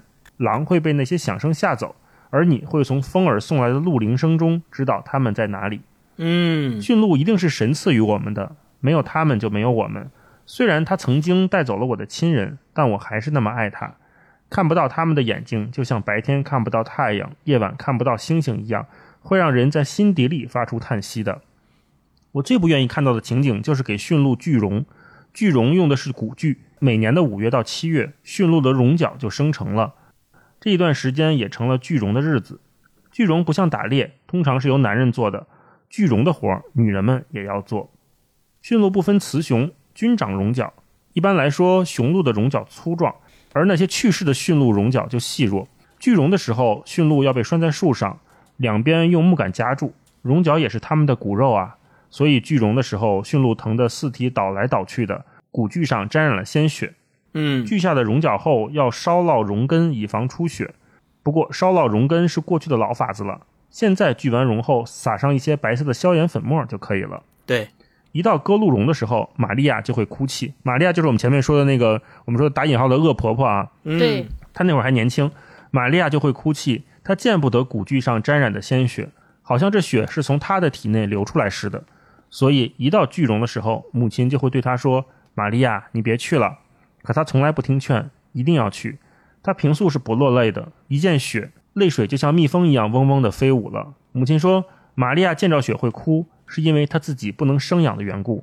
她月月都见着自己身下的雪，一见到雪就知道哈谢和他的努力白费了，所以就绝望的哭、啊。嗯这一段，对，嗯，紧接着大一老师这一段，我也再说一段跟驯鹿有关的段落啊，也是最后特别可爱，就是他们、呃建国之后，六零年代呃政府为了安置这些猎民，在山下给他们建了定居点嘛，然后希望他们都从山里里搬出来，然后去住到定居点这个时候怎么安置这些驯鹿啊、就成了一个问题。于是他们跟政府之间的人是这么交流的，他说。激流乡所处的位置我们都很熟悉，那一带林木茂盛，风景优美，适宜居住。但是有一个问题，就是驯鹿怎么办？所有乌里楞的驯鹿如果都跟着去那里，他们不可能总是在贝尔茨河流域采食苔藓。他们去哪里，我们最后还是得跟着去哪里。瓦罗加说，长久的在那里定居是不可能的。那两名干部说，你们养的四不像，跟牛马猪羊有什么大区别？动物嘛，他们就不会像人那么娇气。他们夏天可以吃嫩树枝，冬天吃干草，饿不死的。他们的话让大家格外反感。鲁尼说：“你们以为驯鹿是牛和马，他们才不会啃干草吃呢。驯鹿在山中采食的东西有上百种，只让他们吃草和树枝，他们就没灵性了，会死的。”哈谢也说：“你们怎么能把驯鹿跟猪比？猪是什么东西？我在乌起罗夫也不是没见过，那是连屎都会吃的脏东西。”我们的驯鹿，它们夏天走路时踩着露珠，吃东西时身边有花朵和蝴蝶伴着，喝水时能看着水里的游鱼。冬天呢，它们扒开积雪吃苔藓的时候，还能看到埋藏在雪下的红豆，听到小鸟的叫声。猪怎么能跟它相比呢？那两名干部看出大家生气了，赶紧说：“驯鹿好，驯鹿好，驯鹿是神鹿。”所以从一开始，很多人因为驯鹿对定居是有顾忌的。对，就这段，第一是让我看的有点想笑，第二是我觉得他们鄂温克族人对驯鹿真的是有非同一般的感情，在他们眼里，驯鹿就是一种有灵性的生灵，真的是山林间的生灵，就陪伴着他们，从古至今一直陪伴着他们的族人，就是。有他们就有驯鹿，有驯鹿就有他们，两者须臾不可分离。所以，当政府的人来找他们说：“你们搬下山吧，山下啥都有，交通便利，对吧？住的也好，吃的也好，呃，商品也多。你们搬下来之后，就不用在山林子里面天天去打猎了。打猎你过着有一单没一单的生活，多苦啊！而且你们住的那个，他们住的那个房子呀，他们搭的用桦树皮搭的那个房子，夏天是不遮阳，冬天也不保暖的，就是生活条件很艰苦。但是他们也坚持。不去那个山林下面的城市定居，就是因为他们舍不得驯鹿，他们知道驯鹿是不能在城市生活的，必须要在山林里生活。对，所以我觉得这一段也是特别好。嗯，超哥再分享一段。我最后分享一段儿，我我整个书里边特别喜欢的两个人物就是两个萨满，然后嗯我给大家分享一个，就是两个萨满最后跳的一段舞，嗯、他们离开人间，他们离开这个世界的离开的方式非常相似，对，跳舞。都是跳了一次萨满舞，都是为了解救他人，最后离开的。这两位萨满，第一任萨满就是是个我这个老奶奶的，从亲属关系上上这样讲，他应该管他叫大伯啊，一个是他的大伯，让大伯萨满，对，然后另一个萨满尼浩萨满应该是他的弟媳妇儿，对，对弟媳，对就是这两个人的 两段舞啊。还是这个中原人倒亲戚倒得清楚。对对对，嗯，第一个是他的大伯，他这大伯这最后一次跳舞的背景是什么呢？就是村里来了日本人，日本人说，哎，听说你们这萨满很厉害啊。你你要你要有本，对你你听说你们可以治病，你要是你有本事，你把我腿上这个疤痕你给我去了。然后大家其他的这个翻译啊什么的都劝他说，你就跟他说说我今天身体不舒服，别跳了，对吧？万一去不了怎么办？去不了那就得杀人啊！对，得得杀人嘛，很担心。这个大伯啥话都没说就开始跳了，嗯他是这样写的：他说黑夜降临了，尼都萨满敲起神鼓，开始跳舞了。我们蜷缩在西楞柱的四周，为他担忧着。自从驯鹿的瘟疫事件发生后，我们对他的法力都产生了怀疑。他时而仰天大笑着，时而低头沉吟。当他靠近火塘时，我看到了他腰间吊着的烟口袋，那是母亲为他缝制的。他不像平日看上去那么老迈，他的腰奇迹般的直起来了。他使神鼓发出激越的鼓点，他的双足也是那么的轻灵。我很难相信一个人在舞蹈中会变成另外一种姿态。他看上去是那么的充满活力，就像我年轻时看到的尼都萨满。我怎么也没有想到，与母亲在鲁尼婚礼上的舞蹈一样，那也是尼都萨满的最后一次舞蹈。舞蹈停止的时候，吉田凑近火塘，吉田就是那个日本人。吉田凑近火塘，把他的腿撩起。这时，我们听到了他发出的怪叫声，因为他腿上的伤痕真的不见了。那伤痕刚才还像一朵鲜艳的花儿，可如今它却凋零在尼都萨满制造的风中。神人，神人，我们需要你！神人，都跟着我走，为日本效力吧！这是日本人说的啊。尼都萨满咳嗽了几声，反身离开我们。他的腰又佝偻起来了。他边走边扔着东西，先是鼓槌儿，然后是神鼓，接着是神衣、神裙。神衣上缀着许多金属的图腾，所以它们落在雪地上的时候发出嚓嚓的声响。除了尼浩，我们都围聚在死去的战马身边，就像守着一块从天而降的巨石，呆呆地看着尼都萨满的背影，谁也没有起身。我们看着他在面前扔东西，而尼浩慢慢地跟在他身后拾捡着。尼都萨满扔一件，他就拾起一件。当他的身体上已没有一件法器和神衣的时候，他倒在了地上。就是在那个夜晚，因为来不及搭建一座专为生产的亚塔珠，我来到尼都萨满的西楞柱里，生下了安道尔。我知道尼都萨满走了，可我们的马鲁神还在，神会帮我度过早产的难关的。当安道尔啼哭着来到这个冰雪世界时，我从西楞柱的尖顶看见了一颗很亮的、发出蓝光的星星。我相信那是尼都萨满发出的光芒。嗯，就这段非常感动。对对对，这是第一个萨满走的时候，然后第二个萨满就是这个尼浩，就是刚才捡这个尼都萨满法器的他这个弟媳妇儿，他最后一次跳是因为森林里发生了大火，就我们现代的这个工具和消防队用尽了各种手段都不能把大火扑灭，是这样的。直升机在空中飞来飞飞去，进行人工降雨。然而云层厚度不够，只听到雷一样隆隆的响声，却不见雨落下。尼浩就是在这个时候最后一次披挂上神衣、神帽、神裙，手持神鼓，开始了跳神求雨的。他的腰已经弯了，脸颊和眼窝都塌陷了。他用两只啄木鸟作为祈雨的道具，一只是深灰尾红的。另一只是深黑鹅红的。他把它们放在额尔古纳河畔的浅水中，让它们的身子浸在雨中，嘴朝天上张着，然后开始跳绳了。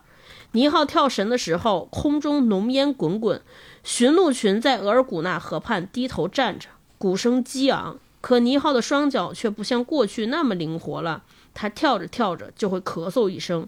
本来他的腰就是弯的，一咳嗽就更弯了。神群拖到了林地上，沾满了灰尘。我们不忍心看他祈雨时艰难的样子，于是陆陆续续来到驯鹿群中央。除了伊莲娜和鲁尼，谁也没有勇气把祈雨的仪式看完。尼浩跳了一个小时后，空中开始出现阴云；又跳了一个小时后，浓云密布；再一个小时过去后，闪电出现了。尼浩停止了舞蹈，他摇晃着走到额尔古纳河畔。提起那两只湿漉漉的啄木鸟，把它们挂到一棵茁壮的松树上。他刚做完这一切，雷声和闪电就交替出现，大雨倾盆而下。尼浩在雨中唱起了他生命中的最后一支神歌，可他没有唱完那支歌，就倒在了雨水里。额尔古纳河啊，你流到银河去吧，干旱的人间。山火熄灭了，尼浩走了。他这一生主持了很多葬礼。但他却不能为自己送别了，就是这段，哇！我每我我都我到现在读，身上还起鸡皮疙瘩，哼，是。对，太有画面感了，真的特别好。是是，嗯嗯。说到前面最开始大一提到的那个问题，就是我们说他在这里面提到了一些萨满教啊，一些他们跳舞蹈啊，去祈祷啊，然后去呃用生死之间一命换一命的这种方式，他描写的这些东西到底是不是真的？我觉得在文学作品里面，我们可以认为这些东西就是真实的一种体现。而且我读这个书的时候，我觉得它有神性的一点也体会在他描写的这些故事情节里。这个神性就是我们。每一个人都像我们远古这个民族、我们的民族、他们的民族的祖先一样，去朴素的相信这些大自然，去朴素的相信大自然给我们创造的这些神奇、神秘的力量。这些力量，也许我们现在觉得它是一种迷信，觉得它是一种跳大神儿，对吧？你你搞这些迷信干嘛呢？但是，这是我们用我们的现代文明的想法和心态去居高临下的方式去判断他们的生存方式的。我觉得是一种很。很傲慢的方式，去用这种傲慢的方式去理解他们，我觉得这是没有必要的。尤其是在一部文学作品里面，我们就把它当做是真的。而且我相信，他们是真心的、朴素的相信他们的萨满是就是有这样的神奇的力量的。嗯嗯，行，那我们最后再聊一个话题吧，也是这本书我们一开始就抛出的一个问题啊。这个书里面写了很多的生死，那他好像对生死的态度跟我们平常以为的是不太一样的。然后我也在豆瓣上看到有评论啊，还是一个挺高赞的评论，说，呃，每一次死亡之前都会有了个预告，写法很让人倒口味啊。那我不知道你们是怎么看待？当然，就是还有一个热评第一说没有瞧出号称史诗的点在哪儿啊。我想看看你们是怎么看待这个问题的，或者说，呃，你觉得他写的生死有什么所谓的特点吗？超哥先说说吧。就他说每一个死亡之间都有预告，这个确实是，就包括像刚才我分享尼浩萨满，就这两位萨满离开的时候，他一开始就交代了，说你看他们跳的这支舞可能是他们人生最后一次舞蹈，嗯，他为什么这么写？我自己理解啊，我觉得一方面确实是，就是刚才大老师说那个灵性，我觉得灵性就是。可能他们生活在那个土地上的人，呃，他们确实是对这种生死啊有自己的那个提前的感知。就比如说，他可能会觉得天气不好了，动物要生病了，或整个这个人状态不好了，可能是因为他们每天要和这些生灵在打交道，每次要见面，所以他那个直觉就会很准。包括她的自己两任丈夫离开的时候，他就感觉有什么不对劲儿。我觉得就是很可能很符合他们。整个生活在那片土地上的人的生活习惯，对对对，精神状态，就是因为他们每天没有其他东西的干扰，所以他就特别在乎身边的每一个人，因为在乎，所以他就有这种提前的感知和知知觉。呃，第二个呢，就是他们对待死死亡的这种态度，为什么这么写？我自己更想聊这一点，就是我觉得死亡的态度，一个是我刚才前面。读书的时候也分享到一点，就是这个好呃，就是他这个大伯尼都萨满，他自己的孩子又出生了。我觉得他们那种对于死亡的理解，在他们信仰当中，我觉得他们那个死亡，他不是说我要牺牲我自己救别人，而是他们相信轮回的力量。我的肉身可能在这这一世死了，但是他可能变成又变成一只驯鹿，变成我的孩子。所以在他们他们对待死而的死亡的态度，就是那种我前面分享叫，我觉得就是那种哀而不伤。这个人离开了，我祭奠他，同时我们也不做过多的干涉，我们也不做过多的这个。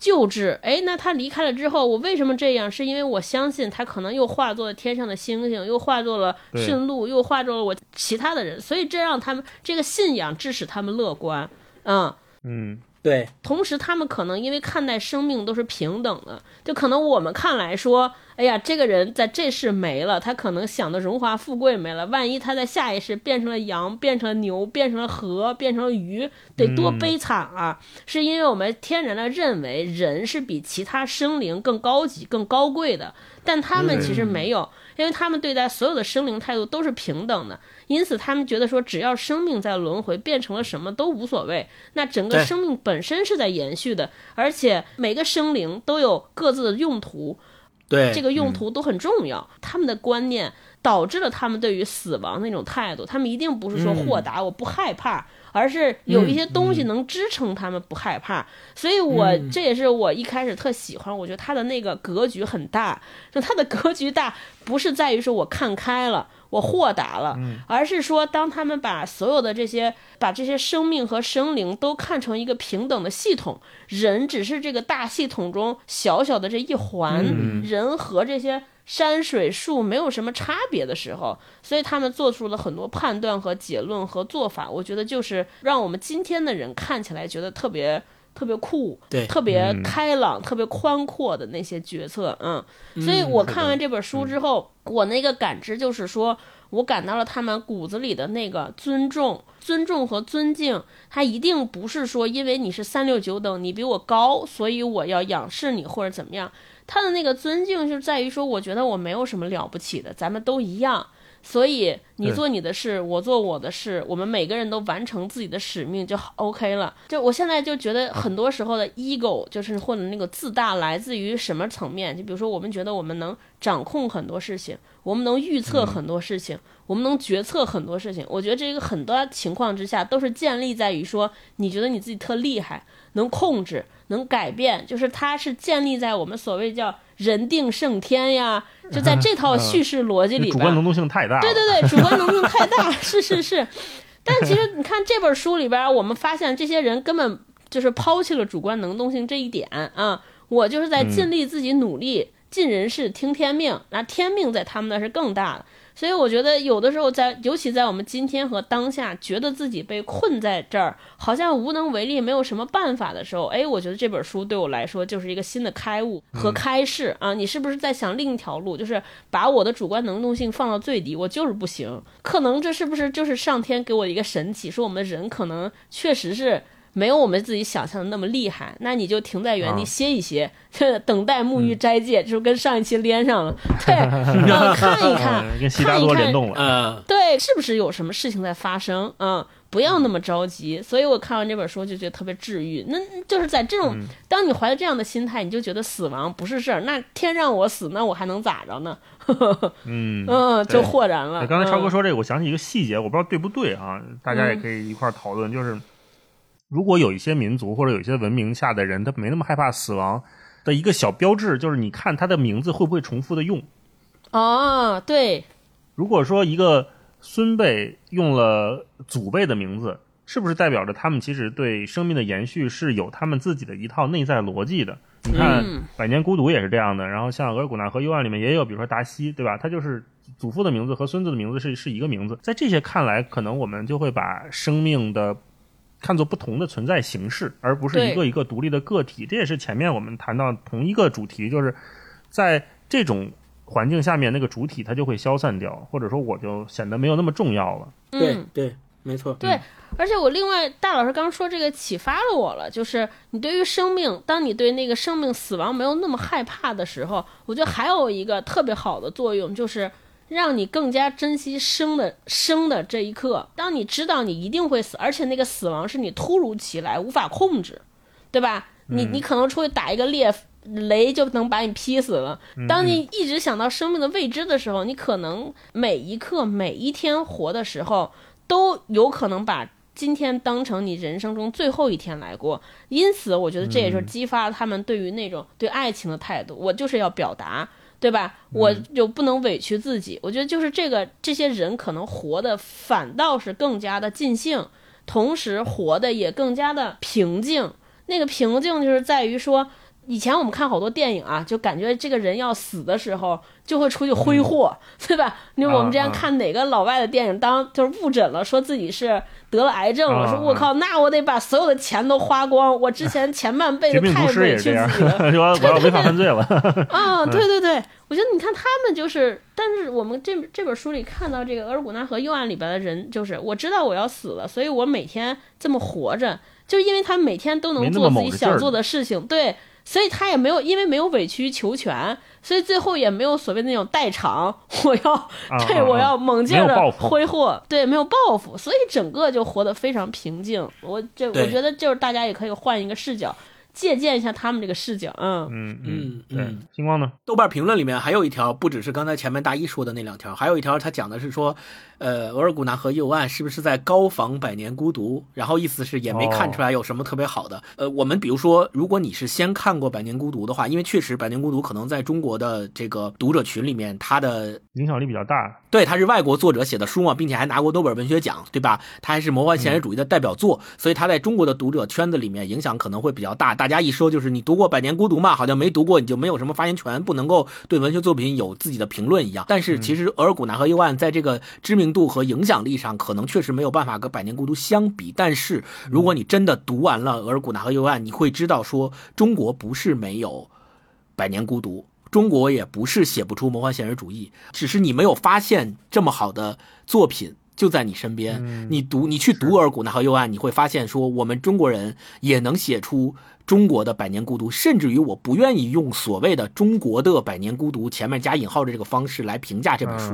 我觉得它是一个完全独立的存在，它的存在代表着说，你读百年孤独可能还会有文化上的差异所影响的，你的理解的点可能没有那么深。但是你读额尔古纳河右岸是完全没有这种文化差异上的理解的，你就会完全的把你的身心沉浸在额尔古纳河流域河畔所营造的那片美丽的山林里，你跟那些可爱的驯鹿们一起。和这些可爱的人们生活在他们的屋屋里楞里面，一起跟他们打猎，一起跟他们篝火，一起跟他们吃穿住行，跟他们一起经历人生当中所经历的那些生死轮回。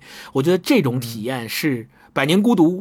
无法给你的，只有《额尔古纳河右岸》这样的作品能够给你，给每一个中国人这样的心灵震撼和这样的阅读体会。所以我再次推荐大家真的去读一读《额尔古纳河右岸》。然后说到生死轮回这个事情，我觉得用一句话总结的话，就是这本书里面对生命的态度，恰恰体现出了在饱经风霜的生命力之后，用那个说的不能再俗的那句话来总结，就是他们知道了生命的真相，却依然热爱生命。就是他们用他们的生活完美的实践了这句话，就所谓的天人合一、道法自然。用咱们汉族人所熟悉的这种语言方式来说，就是这个词。他们是不断的在死生生死的轮回当中去。敬畏生命，用他们的实践，真的活出了所谓“敬畏生命”这四个字应该是什么样子的。他们用他们的实际行动活出了这四个字。我觉得这本书是非常好的体现。刚才听你俩聊生死观，我就想，哎呀，他这个生死也可能是跟我们得到和失去有关，就是我们没有那么在意。呃，失去了或者失去，它也不一定是那么痛苦的。我们之前聊过《狐狸在夜晚来临》，聊卡尔维诺，其实他是用一种比较轻盈的方式去处理这些生死的这种很大的命题嘛。嗯。但是今天好像我们又看到另外一种方式，它有点类似于轮回，或者说是对延续，会看来看待生命，或者说生命里面那个主体到底重不重要。在读这本书之前，我一直很。好奇一个问题就是我们怎么面对生死？因为我们经常会发现，呃，那尤其是死亡来临的时候，我们会被一个嗯非常模糊的一团的无法描述的东西击中、包围，甚至最后吞噬掉。呃，这是什么原因造成的呢？因为我们小时候呃好奇生死，尤其是好奇死亡的时候，就会被告知说小小年纪你想这个干什么？阻断掉的，我们根本没有办法获得什么不吉利，对吧？对，甚至让你拍拍木头说呸呸呸说不吉利，说呸赶紧别说了。啊，甚至不能说那个字儿，不能说死字儿。儒家的传统就是这样的，未知生焉知死嘛。孔子很早就说过这个，嗯，就我们就没法面对它嘛。当这个死亡真正的发生的时候，我们就会有刚才我说的那种很模糊的感觉，我不知道该怎么去分解它、处理它。嗯那要么就陷入一种空洞的讨论，要么就是被虚无主义迅速的终结掉。这个就是导致我们经常会在这个死亡边上打转，但是具体发生的时候还是会手足无措。就是看完这本书之后，我会发现，哎，那远方的那些具体的生命，他们是怎么看到这一切的呢？我看完这本书，在想，好像情绪和态度是可以分开的，情绪是情绪，态度是态度。情绪就是我当然可以伤心，我可以难过、伤痛欲绝，这个都是情绪。对，态度就是我可以用流动的态度，我可以用轮回的态度去看待生命，这个好像是另外一种开解的方法啊。嗯，没错嗯，特别好。嗯而且这种流动和轮回，就像超哥说的，是没有任何等级性的。我们常常在很多宗教文化里面，或者是传统文化里面，会想说啊，我这辈子一定要做好事儿，成为一个好人，是为了我下辈子投胎投一个好人家，或者是我投胎成为一个人上人，我一定要比这一辈子过得更好。我轮回好像是为了。下一世的某一个更功利的目的去做的，但是你会发现在这本书里面，鄂温克族人的轮回和生死观完全没有这种等级观念，就是他在他们眼里，任何事物都是平等的，哪怕你下一世托生成为一一一只驯鹿，托生成为一个人，这这两者之间有什么样的高低等级之分？没有，对。就是非常的平和。嗯，我特嗯特别特别的喜欢这种，嗯行呗，那最后我我想起来，那个这周不是咱还去看了教主的专场，嗯特别有意思，叫《身心俱疲》，然后主要讲他看病这几年的这些段子，其中有一点就是让我也想到跟今天这本书有关系，就是他会讲“看开点儿”这个三个字。对，就是我们经常会说，哎，什么说你看开点儿，说你心情不好，你抑郁，你看开点儿。这咱不说他那个段子是怎么回事儿啊，就是说“看开点儿”这三个字，其实在我们面临那些失去、痛苦甚至死亡的时候，它不能解决任何问题。嗯 它的作用只是让说这句话的人感受到一点微微弱弱的责任感，就是哎呀，我面前的人有这么大的困扰，这么大的痛苦，我总得说点什么吧。在这种场景下，你说出这三个字，但是这三个字对经历痛苦的人来说毫无意义，啊哈，那怎么办？甚至还会有负担。啊，对，但就是我怎么他就觉得看开点儿？对，还有就是他觉得这是一种责备，我生病就是因为我心窄，啊哼，对啊，对吧对。我看《额尔古纳河》这本书，就给了我这么一个机会，让我知道了有些人是怎么过着具体的有温度的生活的。他们是用了一种非常真诚的，就是踩在这条土地上去捕鱼、去采果子、去驯鹿、去跳舞，用这样的方式来面对生命，实现了最后那个我们说看开点儿那个那个状态啊。他们是这样达到的。我们不需要去喊口号、去拉横幅，说人生要需要看开点儿，是吧？那个没有任何的指导意义。但是当你见证了这些人，感受到了翻开这本书之后，就像我们读渔王、读侯碑一样，当那些浓烈的、清冽的生命在你面前爆发展开的时候，当我们真正见证了那个仔细体会了那个过程之后，我们可能真的会有重新看待自己生命的方式。最后想跟大家分享的，嗯，用生命的实践来面对生死，我觉得这个是这本书可能给我们的一个启示之一。那最后的最后，我特别想跟大家分享的就是这个书里面，它分上中下尾声这几这几个部分嘛。然后它最后还有一个跋，是迟子健老师自己写的，叫《从山峦到海洋》。除了今天我特别推荐大家去读《额尔古纳河右岸》我们今天聊的这本书之外，我还想推荐一个我前两天看的一个电影，我也推荐给了超哥。最近新出的叫《海的尽头是草原》，也是写的内蒙古大草原的故事。然后，并且这两个标题在刚刚才我讲的这个从山峦到海洋和海的尽头是草原，你看它这个标题上是有互文性质的，就是海洋、草原、山林、神州大地，对吧？物产丰富，这个丰饶有勤劳、善良、勇敢的人民，这两个作品都能够特别好的体会到这个这句话的真正含义是什么啊？就是真正的生命力是什么？就是我特别推荐大家，除了读这本书之外，也可以去看一看那部电影。对，行吧，好，那今天时间也不早了，我们就跟嗯大家先聊到这里。好的，欢迎大家留言跟我们说一说听完这期节目的感受，或者你对远方有什么向往，或者是你认为的远方是什么？对啊对或者是你认为的这个生命的轮回，或者说你是怎么看待生命的？对，或者你想去的远方，对，我们会在评论区选出五位朋友，送出人民文学出版社提供的《额尔古纳河右岸》这本纸质书一本啊！希望大家都能阅读愉快，喜欢这本书。这本书真的太好了。太好了。好，那我们先跟大家聊到这里，强烈推荐我们下期说再见。见，下周再见，拜拜